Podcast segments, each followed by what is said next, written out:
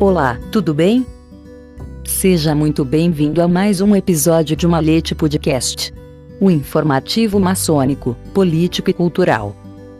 Episódio 60. Harry Houdini, o mágico maçom. Por Maynard Duardes.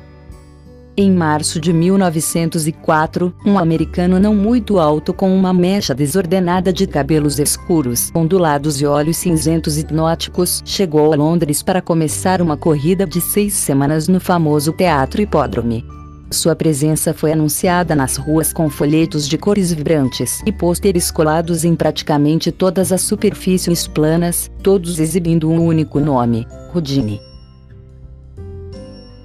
da Hungria Rudini. Nascido Eric Weiss em Budapeste em 1874, Rudini era filho de um rabino de sete filhos. Em 1874, a família emigrou pela primeira vez para Wisconsin e depois para Nova York em 1887. O jovem Eric, que já havia americanizado a grafia de seu nome para Erich, tornou-se mágico profissional em 1891, adotando o nome artístico de Harry Houdini. O nome foi uma homenagem ao mágico Jean Eugene Robert Houdin. Houdini subiu ao palco da Ilha Coney com seu irmão Dash sob o nome de The Houdini Brothers, mas em 1894 Harry conheceu a também performer Wilhelmina Besshammer, com quem se casaria. Ela substituiu Dash como assistente de palco de Harry, um papel que ela manteria ao longo de sua carreira. Rudin às vezes se autodenominava o rei das cartas, mas segundo relatos contemporâneos, ele não era um artista de prestidigitação particularmente habilidoso. Ele começou a experimentar atos de fuga, especialmente fugas com algemas, que finalmente lhe deram sua grande chance em 1899, quando eles foram registrados como Terro de MS em um importante circuito europeu de Vaudeville. Em poucos meses, o recém-apelidado Rei das Algemas estava alocando grandes casas e ganhando uma soma inédita de US 300 por semana da estrela lenda. Em meados de março, o ano de 1904 já havia sido incrível para o homem que se tornaria o mágico mais famoso do mundo. Nos primeiros dois meses do ano, Houdini desafiou vários departamentos de polícia locais a tentar algemar ou prendê-lo de uma forma que ele não pudesse escapar. Todos falharam.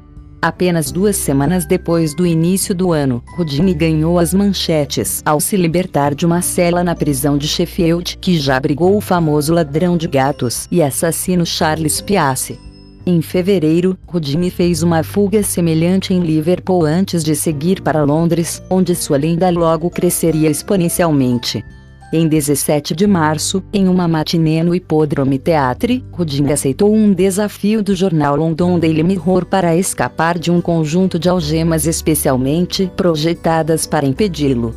As próprias algemas continham seis copos e levaram mais de cinco anos para serem construídas. As algemas foram consideradas virtualmente impossíveis de abrir. No entanto, depois de mais de 90 minutos cheios de drama no palco, Harry Houdini conseguiu escapar das algemas. Como Houdini conseguiu escapar ainda um assunto para debate com teorias que vão desde Bess ter escorregado uma chave para ele ao subir no palco para dar um beijo nele até a façanha inteira ser um ato de conluio entre o mágico e o jornal.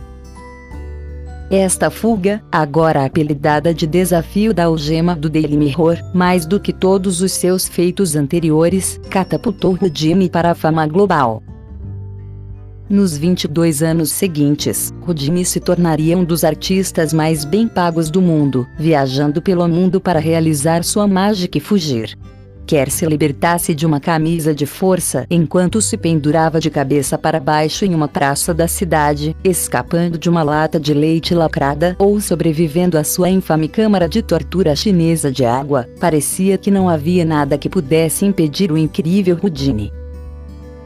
Além de suas fugas e outras ilusões de palco, Houdini tornou-se conhecido por seus feitos de força, e muitas vezes permitia que os desafiadores o socassem no estômago com todas as suas forças, apenas para o famoso mágico receber o golpe nem mesmo com um gemido. No entanto, em 22 de outubro de 1926, um fã pegou Houdini despreparado e deu vários socos poderosos no abdômen do mago. Acredita-se que o ataque tenha causado ferimentos internos que rapidamente evoluíram para peritonite.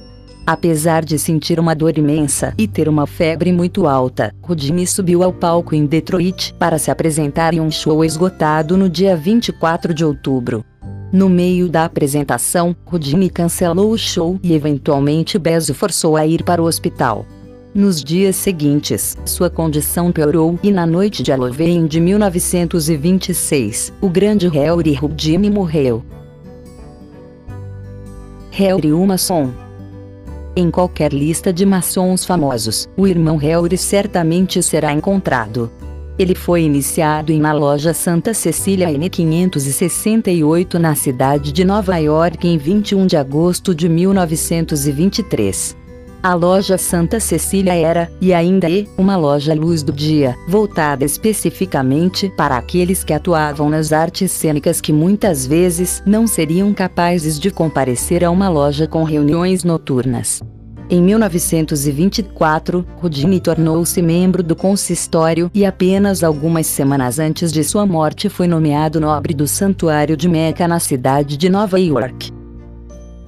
Houdini tinha 50 anos quando se tornou maçom, mas sua experiência em organizações fraternas começou em 1903, quando ele se tornou membro da incipiente Society of American Magicians. O grupo havia começado apenas no ano anterior com apenas 24 membros nos fundos de uma loja de mágica na cidade de Nova York. Uma rixa com outro membro proeminente do clube levaria Hell a renunciar em 1908, mas em 1915 as cercas foram consertadas e Houdini passou a ser um ávido apoiador do grupo.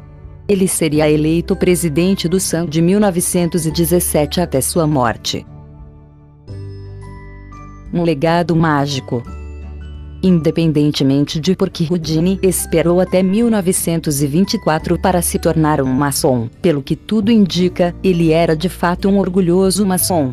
Em 1926, Harry fez uma apresentação beneficente para o Vale do Rito Escocês de Nova York diante de uma multidão de mais de 4 mil espectadores lotados na Catedral do Rito Escocês. Após sua morte prematura em 31 de outubro do mesmo ano, os ritos fúnebres maçônicos foram realizados na conclusão de seu funeral. Hoje, o legado de Houdini e de outros maçons mágicos de sua época vive na Loja Invisível, um clube maçônico especificamente para mestres maçons, que também são mágicos profissionais ou amadores. Fundado em 1953, o clube se reunia anualmente no Magic Castle em Hollywood ao bater da meia-noite. Fonte: Jornal do Rito Escocês. Edição: Luiz Sérgio Castro. Até o próximo episódio de Malete Podcast.